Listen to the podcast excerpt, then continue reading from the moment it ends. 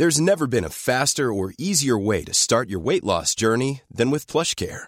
PlushCare accepts most insurance plans and gives you online access to board-certified physicians who can prescribe FDA-approved weight loss medications like Wigovi and Zepbound for those who qualify. Take charge of your health and speak with a board-certified physician about a weight loss plan that's right for you.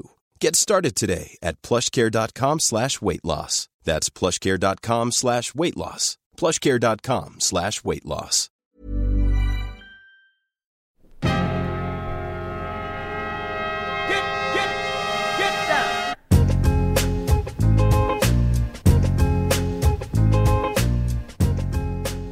Marie Patrux, bonjour. Bonjour. Merci d'avoir répondu à l'invitation de 48. Vous êtes journaliste sur Beansport. On vous retrouve tous les jours de la semaine aux commandes de NBA Extra. Vous officiez aussi sur le tennis, le hand, la natation et on m'a même dit un peu de foot avec le PSG Real qui arrive le lendemain de notre enregistrement. Euh, vous êtes passé par Eurosport et l'équipe TV. Première question très simple. Vous lui avez dit quoi à Stephen Curry le 25 août 2017 au Parc des Princes? Je lui ai dit oui, je peux t'avoir deux places pour le Parc des Princes. Ah non, il était déjà là. non, non, parce qu'il faut connaître l'histoire en entier. C'est ça qui est plutôt intéressant. Euh, Stéphane Curie qui était en week-end avec sa femme donc euh, à Paris, ils se sont fait un petit tour d'Europe euh, avant la rentrée des classes notamment. Et lorsqu'ils étaient à Paris, ils, ont, ils cherchaient deux places pour aller voir Neymar qu'il avait rencontré lors des finales pour venir voir donc le Paris Saint-Germain euh, au Parc des Princes. Et euh, le chauffeur qui les conduisait, qui leur a fait visiter Paris, m'a appelé en me disant Stephen Curry cherche deux places pour le Parc des Princes ce soir. Et je lui ai dit elle est très bonne ta blague. Euh, c'est pas drôle, c'est pas lui. Et donc il me dit si si c'est lui. Salut, c'est Stephen Curry. Euh, si si, je vais aller au Parc des Princes. Donc euh, évidemment branle-bas de combat de mon côté. Et du côté du Paris Saint-Germain qui était ravi d'accueillir cette immense star qu'est Stephen Curry et ce joueur incroyable. Et donc on s'est retrouvé au Parc des Princes le, soir même. Il m'a très chaleureusement remercié, sa femme aussi. Ce sont des gens euh, d'une simplicité assez incroyable quand on connaît la carrière qu'il a aujourd'hui. Et euh, vraiment, c'était une soirée dingue parce que je ne l'ai pas vu refuser une photo, une poignée de main. Il a accepté tout ce qu'on lui a demandé de faire. Il a été d'une gentillesse euh, incroyable avec tout le monde et notamment avec moi aussi. Enfin bref, c'était comme si euh, j'avais mon correspondant américain qui venait à Paris, quoi. Ah oui, alors c'est- mais c'est vrai que c'est incroyable. Donc c'est vous qui avez fait rentrer Stephen Curry au parc. Enfin, j'ai fait rentrer. Je lui, ai- je lui ai permis de, de voir euh, un match au Parc des Princes. Il était bien placé. Alors, pour nos auditeurs qui vous connaissent pas, euh, Stephen Curry, c'est votre chouchou. Ouais. Euh, c'est venu comment d'ailleurs de parler de ça à l'antenne? À quel moment vous vous dites, bon ok, je peux en parler comme ça? Franchement, je pense que notre quotidien est tellement ressemble, l'émission ressemble tellement à ce que l'on est au quotidien que je ne me suis pas posé la question. On est toujours à la recherche du bon mot, qu'on soit avec Jacques, Rémi, Chris, Eric euh, ou Xavier, que c'est venu vraiment comme si je discutais avec eux à la cantine euh, de Stephen Curry. Hmm. Et puis euh, je pense que Jacques a dû me dire un jour c'est votre chouchou. Je dis bah oui c'est mon chouchou. Et puis euh, on a gardé ce truc-là, comme le marsupilami euh, qui est Russell Westbrook, l'étrange volatile qui est Anthony Davis. Ça fait partie de, de, de nos discussions de tous les jours et donc de l'émission aujourd'hui. D'ailleurs, on vous en- on n'a pas, on n'a pas l'impression qu'on vous embête trop avec ça d'ailleurs. Il n'y a pas de. Ouais, a eu c'est- une sale période, Si hein, quand même. Ouais. J'ai eu une bonne période, notamment quand il est euh, MVP unanime. Et évidemment que j'en ai bien profité. euh, je- Il y a des gens qui n'aiment pas Stephen Curry, hein, il faut le savoir. C'est vrai. Vous étiez accusé d'avoir euh, sauté dans le train en cours, c'est ça? Ouais, non, pas vraiment, mais que euh, j'en faisais trop, euh, que j'étais pas objective, euh, qu'il était pas si fort que ça, euh, etc.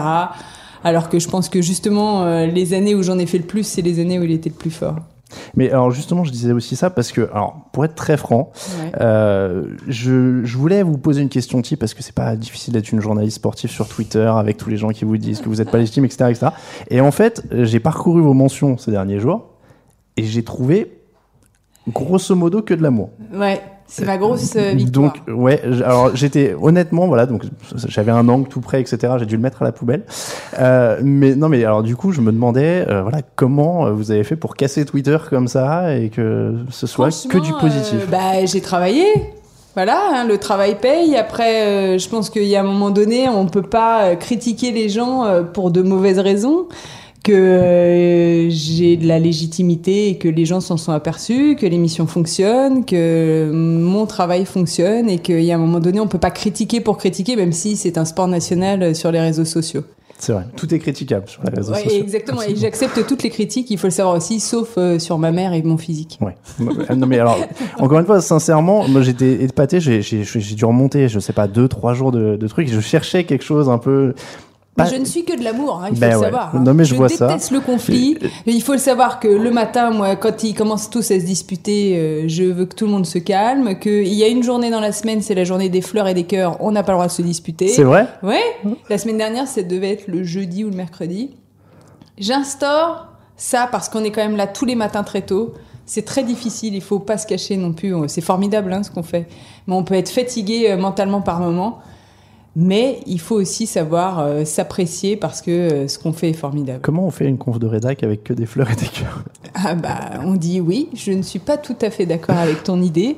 C'est une bonne idée, mais euh, voilà, on essaie de mettre un peu les formes dans les discussions. Après, vous le disiez, NBA Extra, c'est une ambiance très familiale. Ouais. Vous avez créé un style très familial. Comment on fait par contre pour rester accessible au public, jamais tomber dans la private joke non plus, pour pas exclure le, le- le- le téléspectateur qui découvre? Je pense que justement, euh, on, est, on, on montre qu'on s'apprécie tous énormément, mais qu'on montre aussi que n'importe qui pourrait être autour de la table avec nous. C'est-à-dire, on a cette volonté de n'exclure personne et surtout pas les gens qui nous regardent. Euh, évidemment que c'est un kiff pour nous de parler de NBA tous les jours à midi midi 45. Mais euh, je pense que encore une fois, c'est dans notre nature à tous de rendre les choses accessibles. Et nous, d'être accessibles aussi parce que euh, on est personne et parce que finalement, euh, l'expertise que l'on veut entendre, c'est celle de Jacques, de Chris et d'Eric. Je- vous, vous insistez beaucoup là-dessus. J'ai lu quelques interviews Ouais. où vous dites justement, voilà, c'est les consultants qui parlent. Moi, je suis là pour les mettre en valeur. C'est, ça se ressent beaucoup dans ce que vous dites J'ai grandi à Eurosport, hein. Hmm. donc qui est quand même l'école de la rigueur pour moi, et euh, où certes les journalistes sont de véritables encyclopédies euh, de tous les sports qu'ils traitent et pas que les leurs. Je pense que ça, ça m'a beaucoup appris justement de m'intéresser à tout, mais également, euh, moi, je suis journaliste. Je suis pas là pour euh, faire part de mon expertise que si je dis je n'ai pas, là, je vais me prendre un torrent de, de commentaires, mais en même temps, euh, je vais sûrement pas dire à Jacques Monclar que je connais mieux le basket que lui. Ça peut être risqué. pas. Voilà. Ça peut être risqué. Et euh, le risque est toujours très mesuré chez moi. Alors justement, vous parliez un petit peu tout à l'heure des, des journées, de la conf de rédac du matin, etc. Pour donner une idée quand même à nos auditeurs, c'est quoi la journée type NBA Extra aujourd'hui? Alors, on va, euh, on va passer. on va- En fait, c'est comme si une journée ne s'arrêtait jamais. Faut le savoir et c'est faut, faut garder ça dans un coin de sa tête. Alors, on arrive aux alentours de 8h30 au bureau parce que nous avons des familles et des enfants à amener à l'école avant. En général, il y a quelqu'un qui est déjà là, qui a déroché les images de la soirée, qui a déjà une idée un peu globale de ce qui va se passer. Moi, je me suis levée bien plus tôt et j'ai déjà tout épluché euh, sur Twitter, sur les réseaux, sur ESPN. J'arrive pas au bureau en ne sachant pas ce qui s'est arrivé le mat ce qui s'est passé le matin. Moi, je croyais que vous arriviez devant la caméra et que vous aviez juste à que parler. hein. Quelqu'un m'a écrit mes Bah fiches, oui. etc.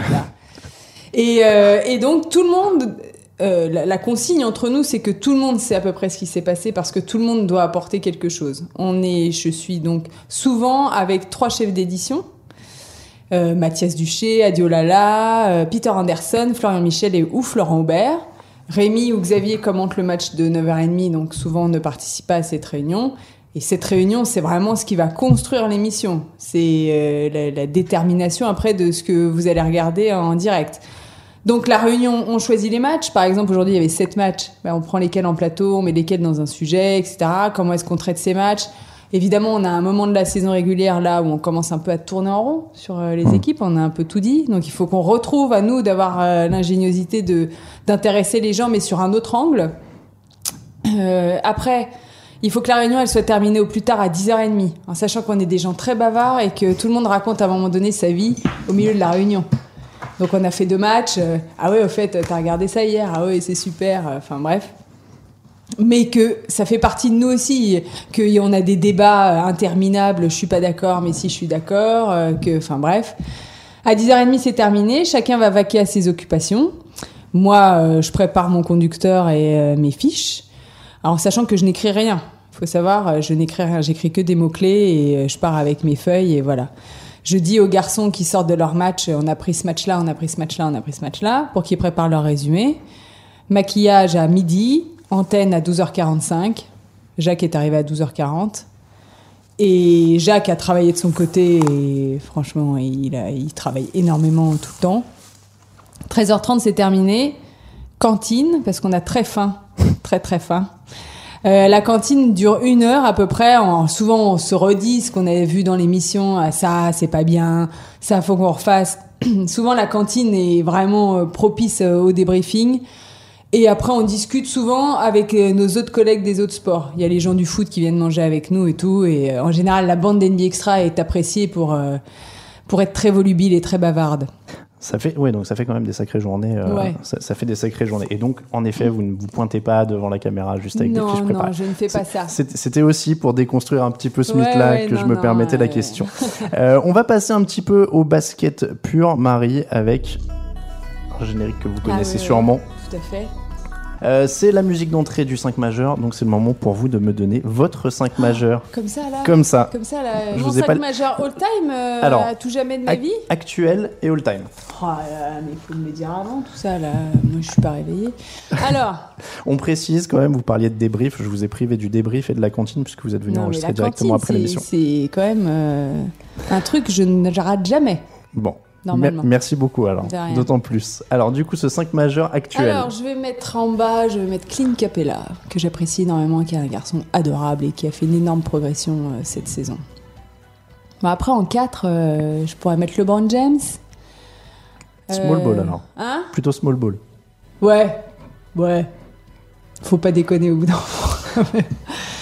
Euh, après, je pourrais prendre Lou Williams. Après, il y a les ailiers. Qui est un véritable ailier aujourd'hui C'est tellement compliqué, quoi. C'est les mecs qui jouent à tous les postes et ils, ils montent la balle, ils Je- mettent en place. euh, Enfin, voilà. Donc, compliqué votre truc. hein. Il y a Vitadipo aussi qui est quand même pas mauvais hein, en ce moment. hein. Ah ouais, c'est un, c'est un Ouais. 5 très tendance de l'année, c'est pas mal.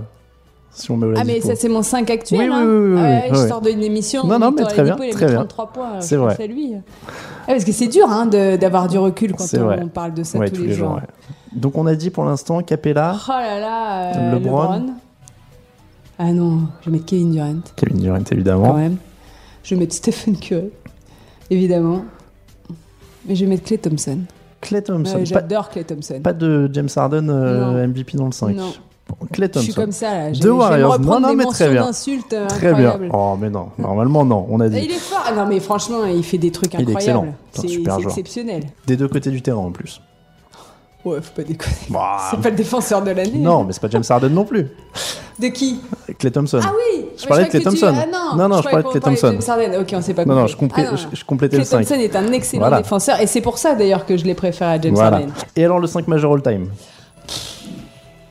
Ouais, je trouve ça horrible de faire des trucs pareils. Oh, c'est affreux. Ça fait partie du jeu. On on n'est pas, en plus là, on n'est pas dans une émission où on fait beaucoup de polémiques ou quoi que ce soit. Là, c'est le seul non, moment non, un petit peu où il faut trancher. euh, pff, oh là là. un. Euh, Michael Jordan, Magic Johnson, Larry Bird. Bon, pour l'instant, c'est solide. Ouais, ouais, non, ouais, je prends pas trop de risques, hein, encore une fois. Euh, euh, Karim Abdul-Jabbar, qui est quand même pas mauvais, qui était pas mauvais dans son genre. C'est un bon petit joueur. Ouais, ouais, j'aime bien. Et alors, euh, bon, c'est du small ball encore. hein. Je vais mettre, euh, je vais mettre Kobe Bryant.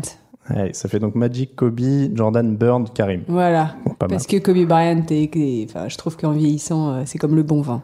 C'est vrai. Bon, en plus, il est oscarisé maintenant. ouais, Donc, Classe, euh, hein Il est oscarisé. Cet homme a tout fait. Merci Marie pour ces 5. On va passer du basket au basket avec un petit blind test pour vous. Ouais, d'accord. C'est la petite maison dans la prairie. Alors, est-ce que c'est vrai qu'on vous appelait Nelly Olson quand vous étiez joueuse? Ouais. Je sais exactement dans quelle salle et où. hein. Ah, c'est vrai? Biorel en Normandie. À Biorel, c'est à côté de. Rouen, non C'est ça? Ouais. Ouais. On était souvent dans cette zone-là. Et, et euh, c'est, enfin, j'étais une joueuse quand même pas très sympathique. hein. C'est vrai? Ah non, mais un caractère de cochon ultime. Les arbitres me détestaient. euh, je pense que mes adversaires me détestaient. Peut-être que mes coéquipières m'ont bien détesté également par moments. Mais euh, donc on me surnommait Nelly Olson, en effet, euh, dans cette fabuleuse contrée. C'est vrai que j'aurais dû rappeler pour nos auditeurs qui sont nés après quoi, 1995 que donc la petite maison dans la prairie, c'est une série qui a été multi multi multi diffusée euh, sur M6 et donc Nelly Olson était un peu la méchante. hein, Voilà, dans- très, très clairement la méchante, la vrai. peste quoi, du village. C'est vrai. En, en tout cas, c'est une manière aussi d'arriver là-dessus. Vous avez un vrai passif basket. On évoquait un petit peu en rigolant sur Twitter la légitimité, etc. Vous avez 20 ans de basket. euh, vous êtes allé jusqu'aux sélections à l'INSEP, si Mhm. j'ai bien compris. Ouais. Et du coup, ça, ça. Alors, il y a un moment où vous pensiez vraiment en faire votre boulot ou aller plus loin ou. euh, Franchement, non. Franchement, non, parce que mon éducation euh, m'a pas du tout tourné euh, vers ça et que euh, je pense que j'avais pas la maturité non plus pour affronter euh, ce que pouvait être le haut niveau et on fait face au haut niveau assez jeune, hein, euh, quand même quand on commence à être détecté, etc. Et que euh, mes parents, de toute façon, m'ont très clairement fait comprendre que j'allais faire des études, j'allais pas jouer au basket. Mes copines ont joué au basket. Moi, j'ai, je suis allée à la fac. Vous avez quand même fait euh, les camps de basket, des camps de basket avec Robert Parrish Ouais. aux États-Unis. Ouais. Il était comment, euh, Robert Bah, Parrish? C'était génial, franchement. euh, j'ai fait, euh, j'ai fait à Boston, j'ai fait des camps de basket donc à Boston avec Robert Parrish et à New York aussi. Et euh, c'est une immersion assez incroyable. Euh, on est pendant trois semaines, on bosse à l'américaine. Euh, quand on vient de la formation française, on se rend compte à quel point c'est différent et à quel point on peut nous dire qu'on est bon aux États-Unis et que c'est jamais assez en France, par exemple. Et, euh, et c'était euh, franchement c'était génial d'avoir ces trucs là techniquement on nous apprend beaucoup de choses. Et, euh, et moi j'aurais aimé justement peut-être plus que faire une carrière euh, professionnelle vivre euh, un peu ce qu'a connu Eric. Bah, à ce niveau là bien sûr mais euh, jouer aux États-Unis Mm. parce que je pense que c'est très épanouissant. Côté fac, c'était peut-être plus faisable aussi chez les mais filles. même au lycée, hein, parce que moi, Ah oui, quand j'y suis allée, j'étais euh, lycéenne et on m'avait demandé de rester, qu'on m'offrait une bourse pour que je joue euh, là-bas. Mais là, encore une fois, j'étais la seule fille au milieu de euh, 30 garçons. euh.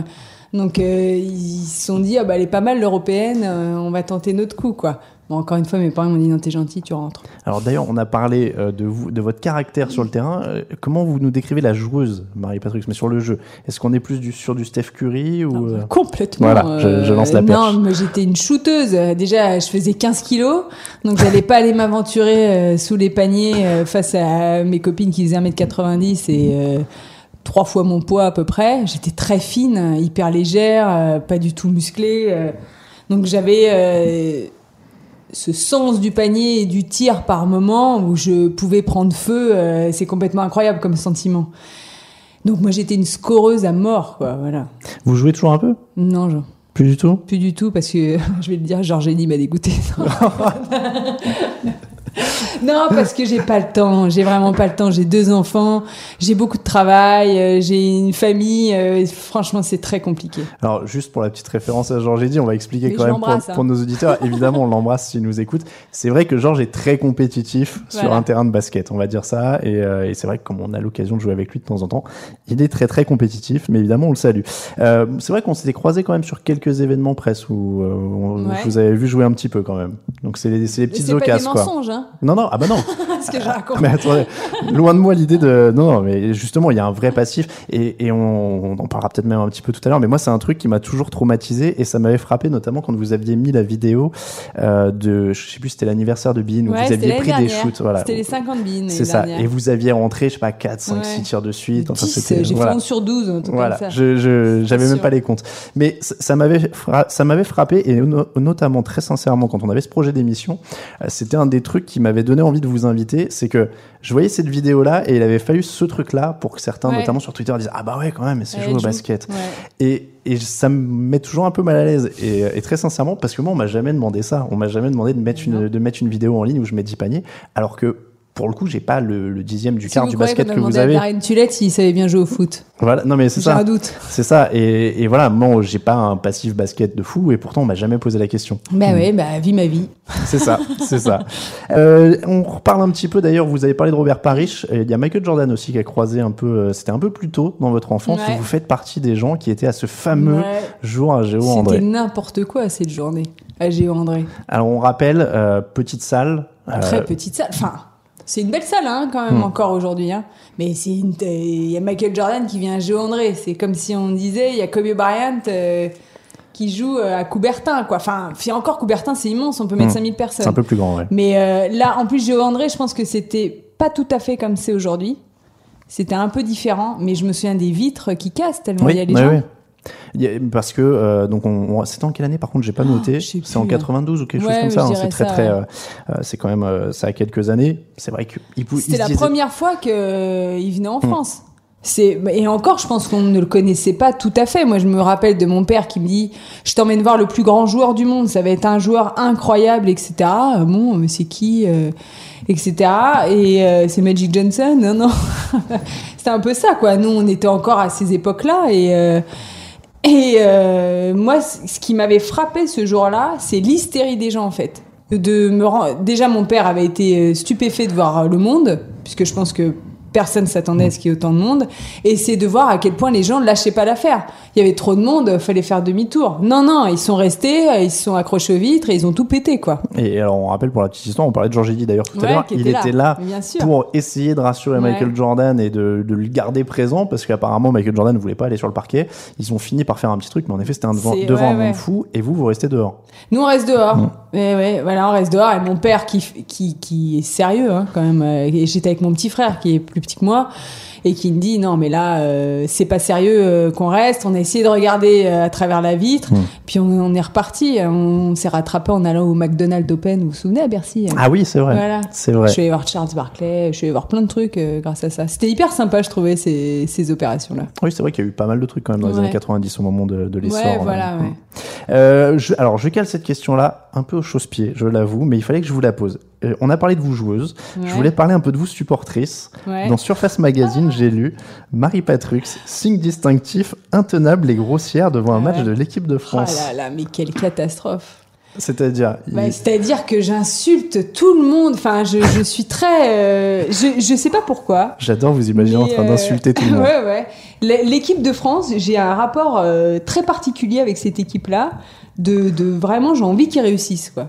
Je, je ne supporte pas voir cette équipe euh, en échec parce que je, je trouve que les joueurs méritent, que la Fédé mérite, qu'il y, y a vraiment du travail. Peut-être parce que j'ai été de l'autre côté, que j'ai vu comment est-ce qu'on détectait les gens hyper jeunes, qu'on essayait de les former, Mm. que je connais les gens qui forment.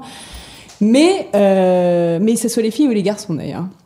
Mais alors, il y a des France-Espagne, je, je me roule par terre, mon mari me dit non mais t'es n'importe quoi, je lui dis mais sors, euh, laisse-moi tranquille. Et, euh, et je, je, peux, je pense que je demande en mariage à peu près la moitié de l'équipe euh, tout au long du match, tu vois. Et alors, c'est quoi votre insulte préférée Moi, C'est ça qui me. Alors, euh, l'arbitre, c'est siffle ta mère. Siffle ta mère, siffle ta mère. D'accord. Et euh, pff, je vais pas te dire des gros mots. Hein. Vous avez le droit, on n'est pas sur un podcast Non, US. hein. Je dis. non, je peux dire quel boulet. Ah, mais quel boulet? C'est gentil. Voilà. Bon, on va, non, mais je les aime, moi, je les aime vraiment. on va rester soft. Donc, euh, mais j'ai pleuré hein, quand ils perdent face à l'Espagne à l'Euro en France. C'est euh. c'est ce que j'allais dire. C'est quoi le match qui vous a fait le plus jurer? Alors, quand ils gagnent en Espagne à la Coupe du Monde, c'était fabuleux. Mhm. Alors là, euh, j'ai ouvert le champagne. C'était vraiment génial, quoi. Mais alors, l'Euro, euh, le France-Espagne, là, j'étais dégoûtée. Parce que j'y ai vraiment cru. J'étais à Londres aussi également pour euh, le France-Espagne, qui se termine pas très bien. Mhm. J'étais à côté d'Yannick Souvray même. On a passé la- le match euh, à se taper, à se dire euh, que c'était pas possible, etc. Et, euh, mais je pense que le, le France-Espagne de l'Euro, c'est le pire. La déception est trop grosse. C'est vrai. Et alors, pour revenir sur celui des jeux, qu'est-ce que vous dites au moment où Nicolas Batum euh, envoie son point euh, Ouais, euh, je dis bien fait, non? Bon, non, mais voilà, mais vous avez le droit. On a, on a Non, tous pensé ça. Ouais, non, mais en même temps, je pense que je suis tellement dégoûtée qu'on soit pas dans le match à ce moment-là que je comprends ce qu'il fait. Voilà, ouais, je le soutiens à mort. Mais, mais d'ailleurs, sans parler de, de connivence ou quoi que ce soit, parce que c'est toujours la grande accusation, Ouais. quoi qu'il arrive, à partir du moment où on parle à ces joueurs et où on- même en les interviewant, il y a une empathie qui se crée. Bien sûr, mais comme n'importe quel journaliste sur n'importe quel autre sport. Hein. Je pense que la, la personne qui, qui travaille sur le biathlon et qui suit Martin Fourcade tout au long de la Coupe du Monde, quand Martin Fourcade il rate ses deux tirs euh, là au jeu, il, est déçu pour lui et il va le montrer à l'antenne. Enfin, je veux dire, on n'est pas des machines non plus. Et que n'importe qui à notre place aurait la même réaction que nous, quoi. Mais, mais je veux dire, même au quotidien, devant votre télé, ça ajoute quand même une couche supplémentaire d'émotion quand vous regardez le truc, ouais, non on reste quand même. euh, Ouais, ouais, si, sûr. Si, si. C'est humain, hein Ouais, ouais, ouais, non, mais C'est si. humain. Non, non, mais franchement. on, on arrive... Après, je les aime même quand je les connais pas. hein. Oui, Voilà. après... On arrive quasiment à la mi-émission. Alors, on change pas de côté, mais on va choisir un côté, Marie. Alors, j'ai un petit euh, jingle avec une horloge, mais je suis pas tout à fait sûr de mon effet. On verra si on le coupe au montage. Celui-là, il y a un petit chrono qui tourne derrière. Euh, Ah, donc, très simple. Il faut que je réponde euh, C'est ça. rapidement. Vous avez le droit d'argumenter un petit peu derrière si vous voulez, mais normalement, il faut répondre vite. Euh, coupe Davis ou nouvelle Coupe Davis? Coupe Davis. Bon, on est d'accord, comme tout le monde. Euh, tir à trois points ou passe décisive? Tir à trois points. Euh, Plateau à Paris ou direct sur place Direct sur place. Rockets ou Warriors champion à l'Ouest cette saison Warriors. Le buzzer, il a déjà sonné. Euh, on va partir un peu plus loin. iPhone ou Android iPhone. euh, Ah bah j'ai la petite maison à la prairie qui est Ah repartie bah derrière. voilà, c'est sympa. Euh, fromage ou dessert Dessert, je déteste le fromage. C'est vrai Ouais. Oh, Je ne peux pas. euh, je pas- ne peux pas. Je sais pas si on va pouvoir continuer Ah cette bah émission. si, vous préférez gagner un Oscar ou un Grammy Un Oscar parce qu'on met des belles robes et tout ça. Euh, pouvoir dunker ou pouvoir marquer du milieu du terrain à tous les coups Pouvoir marquer du milieu du terrain à tous les coups. Ça fait gagner tellement de matchs. Ah c'est vrai, moi je pensais plus pour le côté style, mais vous voyez l'efficacité, c'est pas mal. Euh, Michael Jordan ou Roger Federer? Quelle horreur. Mon Dieu. Je peux pas faire ça. euh, Roger Federer. Ouais, J'ai vu que vous aimiez bien Roger Ouais, Federer. ouais, J'aime beaucoup Roger Federer. C'est quand même, enfin c'est le plus grand tennisman de tous les temps. Ouais. Et c'est vrai que parmi Et les il gagne sportifs, encore, et euh, je l'ai vu gagner de mes propres yeux, donc euh, il s'est passé un truc entre nous. carrément. Pourquoi pas Euh, Marie, on va entamer cette deuxième partie d'émission. Ah, X-Files? Exactement. On va rentrer un petit peu dans la quatrième dimension. Oula, j'ai C'est, peur. c'est- alors, c'est la séquence réalité alternative un petit peu. Euh, La science-fiction, comme dit Jacques, c'est on ça. fait de la science-fiction. c'est ça. En fait, on arrive dans le moment où je demande à l'invité ce qui se serait passé pour lui s'il n'y avait pas eu son métier. Si Alors, vous n'avez, allez-y, allez-y. si vous Si n'aviez pas, été journaliste, qu'est-ce que j'aurais fait qu'est-ce que vous faites aujourd'hui? Alors, je pense que j'aurais travaillé sûrement, euh, sûrement peut-être, dans le marketing ou quelque chose comme ça. J'adore réfléchir à comment faire fonctionner euh, un produit, les choses, quel est... Voilà, tout ce qu'il peut y avoir autour de ça. Euh, et pourtant, je ne voulais absolument pas faire d'école de commerce. hein. C'était un truc, un postulat. J'ai eu mon bac, j'y ai jamais de la vie, je fais ça. Mais je trouve qu'en en grandissant, c'est un, aspect qui m'intéresse beaucoup. Donc, euh, vous se retrouveriez autour du sport pub, ou... euh, ou partout même Ouais, un peu. Mais ouais, le sport, euh, c'était quand même un truc qui me qui m'intéressait énormément. Mais je voulais pas être prof de sport comme toutes mes copines du basket finalement. Je voulais faire autre chose. Mais euh, après, moi, je m'intéresse beaucoup aussi euh, pff, t'as- au monde de la culture, les musées, les trucs comme ça. Enfin, genre à l'ère du temps. Voilà, ma sœur, elle travaillait dans le design. Mon père, il travaillait là-dedans aussi. On est une famille euh, très euh, très tournée vers ça. Alors, vous parliez de la fac tout à l'heure. Moi, j'ai lu, euh, c'était dans une interview sur Basket USA d'ailleurs, vous avez fait des études d'histoire. Mhm. Vous avez une licence Maîtrise. Maîtrise. Ouais. Pardon. Donc, Mon, mon sujet de maîtrise, histoire de l'alimentation dans le sport. Ah, histoire Eh ouais. de l'alimentation. Qu'est-ce qu'on a, qu'est-ce qu'on apprend euh, sur l'histoire de Et ben, on l'alimentation apprend que très vite, on s'intéresse à l'alimentation pour les performances sportives. C'est pas si nouveau que ça, en fait. J'ai l'impression d'entendre tous les jours, moi, un joueur de 25 ans qui dit j'ai Ouais. découvert que si je mange pas de burger, finalement, je suis meilleur. Il y a très longtemps, ils sa- ils savaient déjà. C'est vrai que là, maintenant, ils sont quand même. euh, Oui, oui. Il y a des Mais niveaux- bon, Joel Embiid a bien mangé un burger en se Ah oui, oui. étirer euh, il y a Non, mais 4 jours. hein. C'est c'est ce qu'on dit, c'est ce qu'on disait là. Il y a, il y a- on a vraiment l'impression quand même que jusqu'à euh, 25, 26, voire 30 ans pour certains, on Mais dirait qu'ils est savent faux, pas hein, encore. finalement. C'est assez faux. Ah oui, c'est oui. c'est une prise de. Après, il y a des priorités. Il y a des périodes où la priorité c'est de prendre du muscle et là la priorité c'est prendre plus soin de son corps justement pour pas euh, trop se blesser. Et alors, euh, en histoire, moi j'avais lu aussi que vous étiez passionné par Napoléon. Ouais, j'ai eu, un- enfin, il y a eu la Révolution et il y a eu Napoléon. J'ai eu des profs sur ces deux matières-là complètement euh, passionnants et j'adorais aller à ces cours-là parce que euh, ce qu'ils nous racontaient, enfin, je trouvais ça génial, quoi. C'est des périodes qui ne sont pas si lointaines que nous, de nous, et en même temps, ce, ce- euh, Napoléon, c'est un personnage incroyable et que j'ai adoré, euh, j'ai adoré travailler là-dessus. euh, j'ai adoré, euh, c'est- je, je, je pense que j'ai repris ce module-là à peu près tous les ans euh, pendant trois ans. Ouais. Bah, et puis c'est un personnage incroyable et qui a une influence partout au final. Ouais. Et puis euh, très longue. Il revient, il repart, il revient, il repart. Enfin, Qui- qui- Il y a un truc sur Napoléon qui vous a marqué, que vous pouvez nous moi, apprendre ou- génial, c'est d'avoir fait le code civil, d'avoir Ouais. fait tant de choses pour la société en fait. Et- Pas que des guerres. Moi je, moi, je vous dis, oui, non, mais c'est ça. Moi, je vous dis ça. euh, je, je vous dis, il est partout parce que je suis allé. euh, alors, il se trouve que je suis allé à Rouen il y a une semaine. Il y a une statue de Napoléon sur la place de l'hôtel de ville Ah à Rouen. Mais il faut aller aux Invalides, hein, Et- voir le tombeau. Hein. Oui, oui. C'est complètement dingue. Mais, mais sur le coup, moi, je me disais, mais qu'est-ce qu'il fait à Rouen? Il n'était pas normand, on n'est pas à Ouais, mais Ajaccio. qui ne euh, connaît pas Napoléon? Et en fait, euh, en faisant des recherches, il se trouve qu'il a fait des choses pour la ville de Rouen, Ouais, que ce soit dans l'industrie, etc. Donc il a une empreinte quand même qui, est, euh, euh, qui était à peu près partout, en effet, euh, sur, la, sur la France. Et la Révolution française aussi, alors du coup? Ouais, pareil, j'avais un prof, je suis désolée, je me souviens plus, mais euh, il est très connu. En plus, il a écrit euh, des tonnes de bouquins. C'était une référence parce que j'étais à Paris 4 à la Sorbonne. Donc vraiment, l'image de la fac dans sa plus pure définition. Et le- l'amphi était blindé.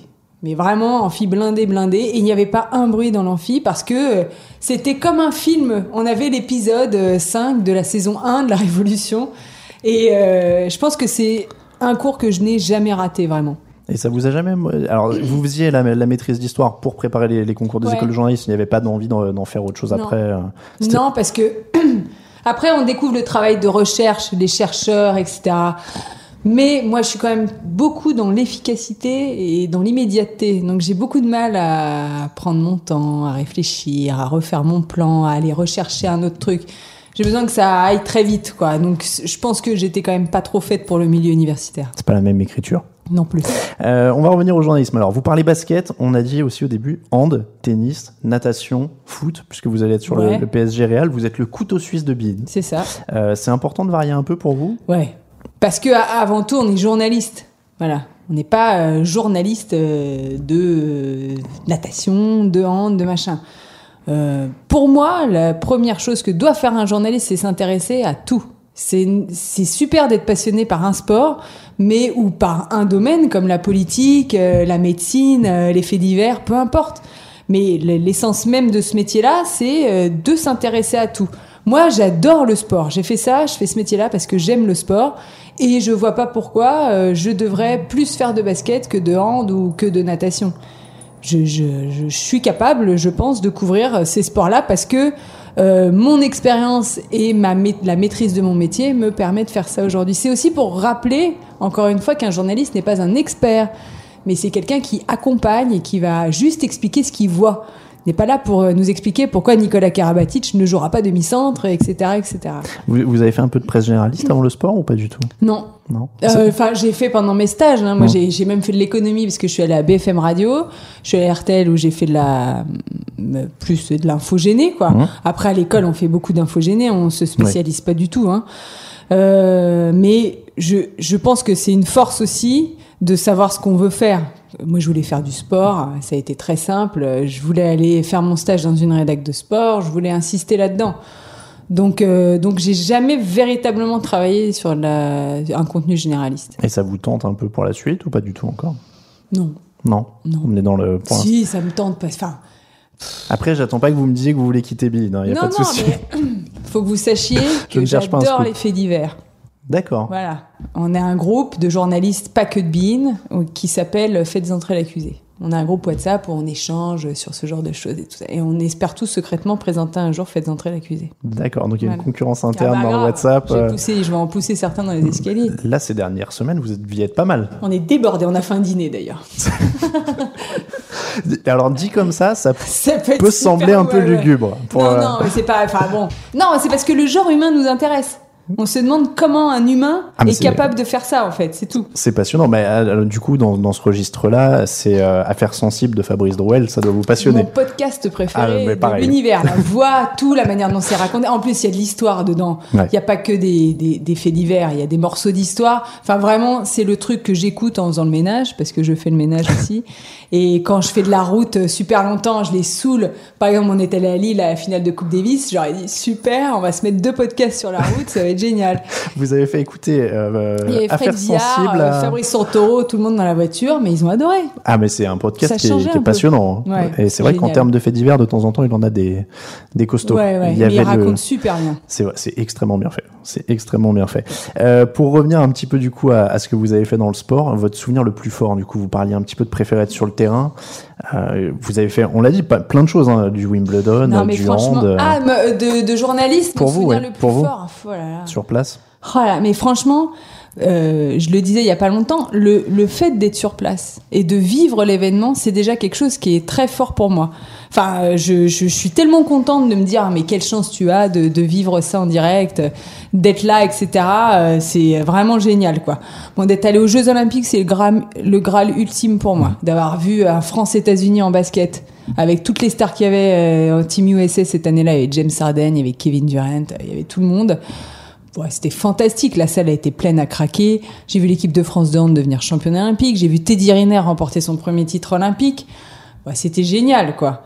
Là, cette année, quand les filles deviennent championnes du monde de hand, ouais, là, je, suis, euh, je les adore ces filles. Hein. Et puis l'équipe de France de hand l'année dernière en France, c'était, enfin, franchement, je, je, pense que tout, euh, je suis hyper enthousiaste, quoi. Voilà. Et Roger Federer en gagnant des Wimbledon sur ce que vous faites? Bien sûr, l'année ouais. dernière. Ah oui, l'année dernière, voilà. L'année dernière. Et Wimbledon, c'est spécial ou pas? Alors là, je pose la question, c'est quasiment perso parce que je rêve d'y aller et que j'ai pas encore mis Alors, les si j'ai un conseil à vous donner, il faut y aller une fois mmh. dans votre vie. Parce que euh, je, on connaît tous plus ou moins Roland Garros, en tout cas grâce à France Télévisions, qui nous, nous donne des heures de, de tennis et on a tous révisé notre bac devant Roland Garros à un moment donné de notre vie.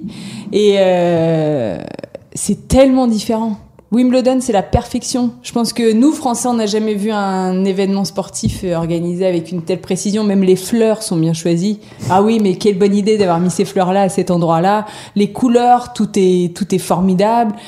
Il faut savoir qu'à Wimbledon, il y a des cours de tennis qui sont ouverts à tout le monde. C'est-à-dire qu'on ne rentre pas sur un cours, on se balade entre les cours. Il y a des bancs autour des cours et on s'assoit, on peut boire de l'alcool, ce qui pour nous est totalement mmh. inconcevable, et on peut marcher. Dire le tennisman s'en fiche que l'on marche et qu'on bouge à ce moment-là. Et les Anglais, il y a aucun débordement, ils se baladent entre les cours de tennis. Euh, il y a un tournoi junior qui est en train de se dérouler.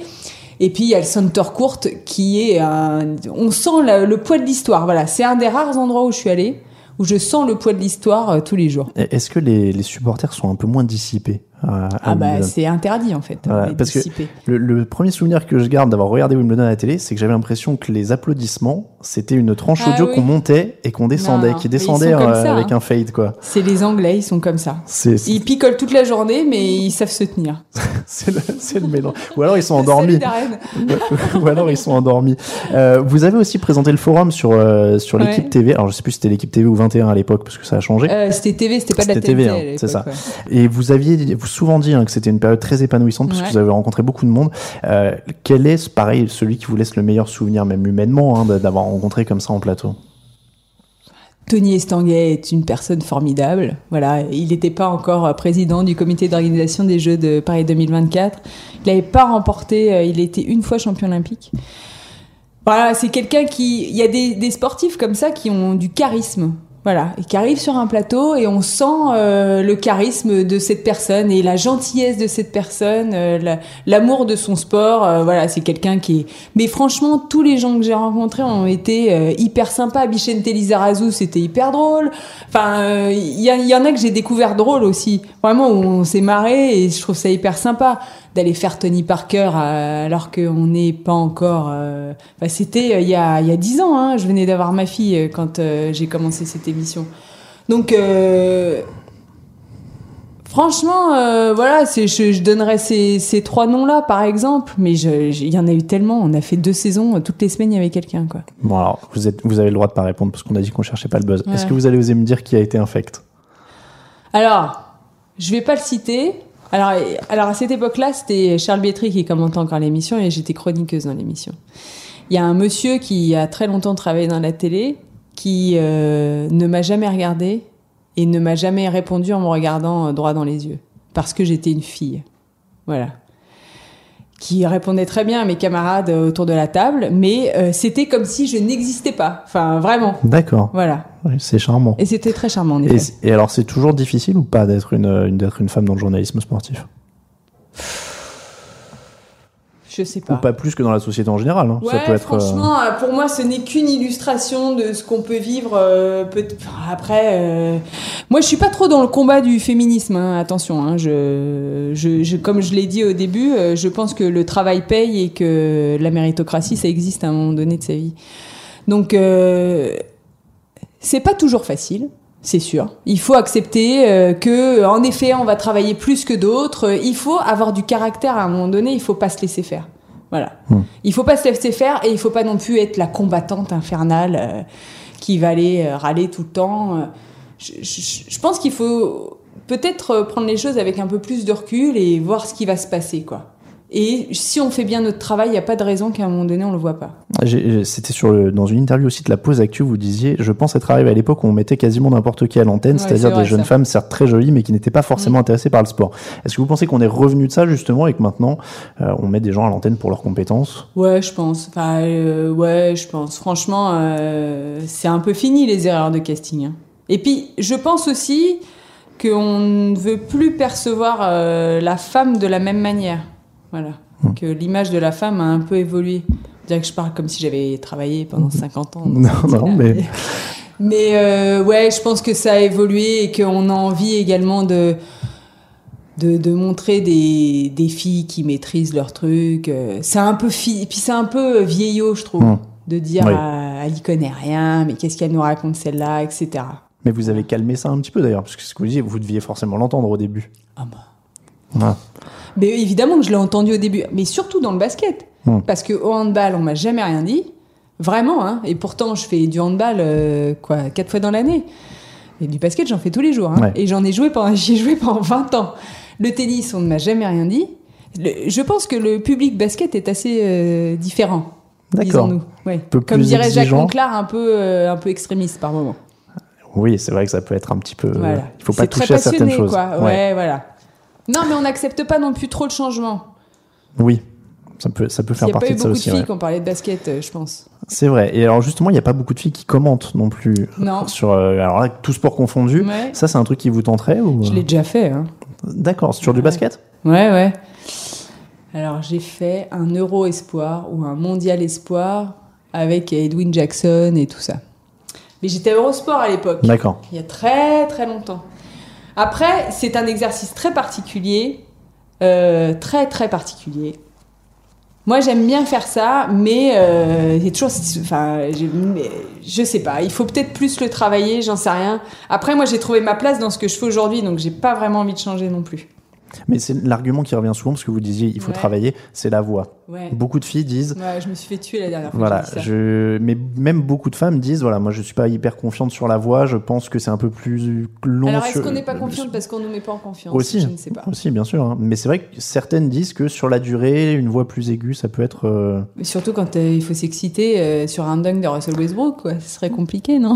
Après toutes les voix masculines sont pas forcément agréables quand elles hurlent non plus. C'est hein. vrai, non, mais je pense que c'est un, un cliché un peu, hein, euh, qu'on a et dont on a du mal à se défaire. Mais parce que euh, commenter du tennis, ce serait pas impossible Oui. non plus. Euh, Géraldine Pont sur Eurosport, elle commande du patinage Mm. artistique, hein, et elle le fait très bien. Donc, encore une fois, il faut bousculer les lignes, il faudrait se lancer et attendre que l'avalanche passe et recommencer et recommencer et recommencer. Sauf qu'à un moment donné, il faut savoir aussi qu'on est un peu fatigué de devoir se battre Hmm. Euh, tout le temps et qu'on a envie d'être un peu dans notre confort, euh, dans lequel moi j'ai l'impression d'être en ce moment. Quoi. Après, c'est vrai que pour revenir sur les réseaux sociaux, l'avantage, a priori, c'est, on parlait tout à l'heure de, de gens qui n'étaient pas forcément légitimes à l'antenne ou qui étaient, euh, qui étaient mis là pour être là, on va dire. C'est vrai que c'est aussi moins possible parce que sur les réseaux sociaux, vous avez dû vous faire votre place, mais maintenant qu'elle est faite, vous êtes reconnu comme légitime. Ouais, mais euh, je pense pas attaqué. que ce soit les réseaux sociaux qui fassent les journalistes. Hein. Non, non, non, bien sûr, attention, hein, je, Non, non, je mais dis absolument pas, parce ça. que on Mais ce que je veux bien de quelqu'un que c'est quelqu'un qui est excellent ou à l'inverse. C'est vrai. Faut, faut, c'est- ça peut être un vrai danger, je pense, pour euh, notre métier aujourd'hui aussi. Les réseaux sociaux, Ouais, l'influence. euh, ouais. Parce que finalement, c'est quoi? C'est 1% de. Ah oui. Enfin, c'est minime. Hein. Il faut, faut bien remettre les choses dans leur contexte. Et je pense que par moment, on perd un peu euh, les pédales face à ça. Mais je alors pour le coup, je suis assez d'accord avec vous. Je prends un exemple, mais en effet, euh, l'exemple le plus courant, c'est de dire est-ce que ma mère ou ma grand-mère est sur les réseaux sociaux? Et. En fait, non, personne. euh, c'est un Mais est-ce que microcosme. ma mère ou ma grande. Bon, après. non, mais. Non mais, mais il y a plus de gens qui vont regarder le live Oui. et l'émission que mon compte Twitter, par exemple. C'est oui, bah, c'est un, c'est un échantillon au final les réseaux sociaux Voilà. et qui est Mais, pas euh, forcément ça, représentatif Voilà. et qui est pas forcément C'est très facile représentatif. d'accès, mais c'est- je ne pense pas que ce soit représentatif. Et alors les commentaires, c'est difficile. La direction, il n'y a pas beaucoup de filles non plus. Non. Et ça, c'est peut-être la prochaine étape Ouais. justement. Ouais, ouais, je vais pas dire je vais être chef à la place du chef. Si si, vous pouvez y aller. Ouais, ouais, non, mais évidemment que c'est un, un aspect du travail qui m'intéresse aujourd'hui dans le sens où euh, je gère, enfin je gère des, je gère des choses dans mon travail aujourd'hui. Voilà, c'est quelque chose que je fais. Je suis pas chef, hein, attention. Il y a des chefs et ils sont très bien là où ils sont. Mais euh, je pense qu'en effet, ça fera partie de l'évolution de ma carrière entre guillemets. Mais alors même, euh, alors que ce soit pour votre carrière et même pour les autres femmes qui sont dans le journalisme, c'est Ouais, aussi moi, une évolution. Encore une fois, je suis pas un modèle. hein. Oui, oui, non mais Chacun, chacune euh, fait son parcours et chacune. euh, Après, moi, je trouverais ça très bien, en effet, qu'à un moment donné, bon, il y a Anne-Sophie de Christophie hein, qui est à TF1 aujourd'hui. Euh, Je, je pense qu'il faut arrêter d'être frileux, voilà. après, Mais, euh, après c'est une évolution logique générationnelle aussi, ça va. Oui, mais je vois pas pourquoi on choisirait plus euh, un mec qu'une fille, Hmm. finalement, parce qu'ils ont eu l'habitude d'avoir que des mecs autour d'eux. Donc euh, voilà, mais il faut pas choisir une fille parce que c'est bien d'avoir une fille autour de la table pendant les conférences de rédaction. Enfin, faut aussi euh, qu'il y ait un peu de justice euh, autour de tout ça, quoi. C'est, je pense qu'on est un peu schizo par moment avec ça. Bon, on va terminer sur une note un peu plus légère. On va revenir un petit peu au basket. Quelques pronos pour cette fin de saison. C'était Bon bah les Warriors, euh, Stephen Curry, Voilà. voilà. Euh, non mais alors, euh, pour, euh, je, vous permettre de faire en plus un peu de promo, mais c'est vrai qu'au début de l'année, on n'était pas forcément rassuré sur l'issue de la saison. Euh, on voyait des Warriors très favoris quand même, Ouais, ouais, et finalement, c'est quand même plus vrai, intéressant que prévu, à notamment à l'Ouest. c'est vrai. À l'Ouest, c'est très ouvert. Je, j'ai, j'ai pas. Je pense qu'on va avoir des finales de conférence. Autant on a été un peu déçus par les playoffs l'année dernière, on va pas se mentir. Autant je pense que cette année, surtout euh, au bout du parcours, ça va être passionnant. Et à l'Est, les changements, enfin le, le Cleveland, euh, Boston éventuel, même si Toronto est devant euh, au moment où on enregistre, c'est pas mal aussi, parce que là, il y a toutes les histoires, même pour vous, et ça Ouais, fait quand même des angles assez sympas. Parce que euh, je ne vois pas une finale sans LeBron. Je n'arrive pas. Bon, en même temps, euh, ça fait des années que LeBron est là. Mais euh, je, je me dis, mais comment, qui peut battre LeBron en playoff? J'ai du mal à, j'ai du mal à y croire. Vous prêchez un convaincu. Je ne... Voilà. Bah après, euh, peut-être que je me trompe et que ce sera l'année de Toronto. mais. Le- la grimace, Non, la grimace en a dit. Euh, Toronto, les, les Raptors Warriors en finale. Ouh Ouais, Toronto Warriors, oui, c'est vrai que ce serait un peu 4-0, dur. quoi. Enfin, Ça serait un peu dur. Bon, donc Warriors quand même à l'ouest. Ouais, mais je pense que les Rockets sont vraiment prêts cette année. Merci beaucoup. Mais avec plaisir. Marie merci Patrux à vous. d'avoir été notre deuxième invité. Alors la petite tradition. Alors déjà je vais rappeler un petit peu les informations de fin. Euh, on vous rappelle que si vous aimez l'émission, vous pouvez nous soutenir sur Tipeee. Euh, Il n'y aura pas de pub dans ce podcast, c'est vous qui soutenez. Et la petite tradition de fin d'émission, Marie, c'est à vous et c'est à l'invité de choisir la musique. J'ai plusieurs choix. Pour Ok, vous. je vous écoute. Alors, on a euh, Electric Light Orchestra avec Mr. Blue Sky, on a Arcade Fire avec Neighborhood, Mm. on a Il ne rentre pas ce soir d'Eddie Mitchell, on a In the Sun de She and Him, on a Le chanteur de Balavoine et Down the Drain de Lilywood and the Brick. Je vais mettre Arcade Fire. Allez, Arcade Fire, on va se quitter avec ça alors. On va lancer ça tranquillement. Et encore une fois, merci beaucoup Marie Patrux. Mais avec plaisir. Très bonne- merci beaucoup. Très bonne fin de saison et à bientôt tout À le bientôt. monde Merci. sur bon 48. courage à vous. merci.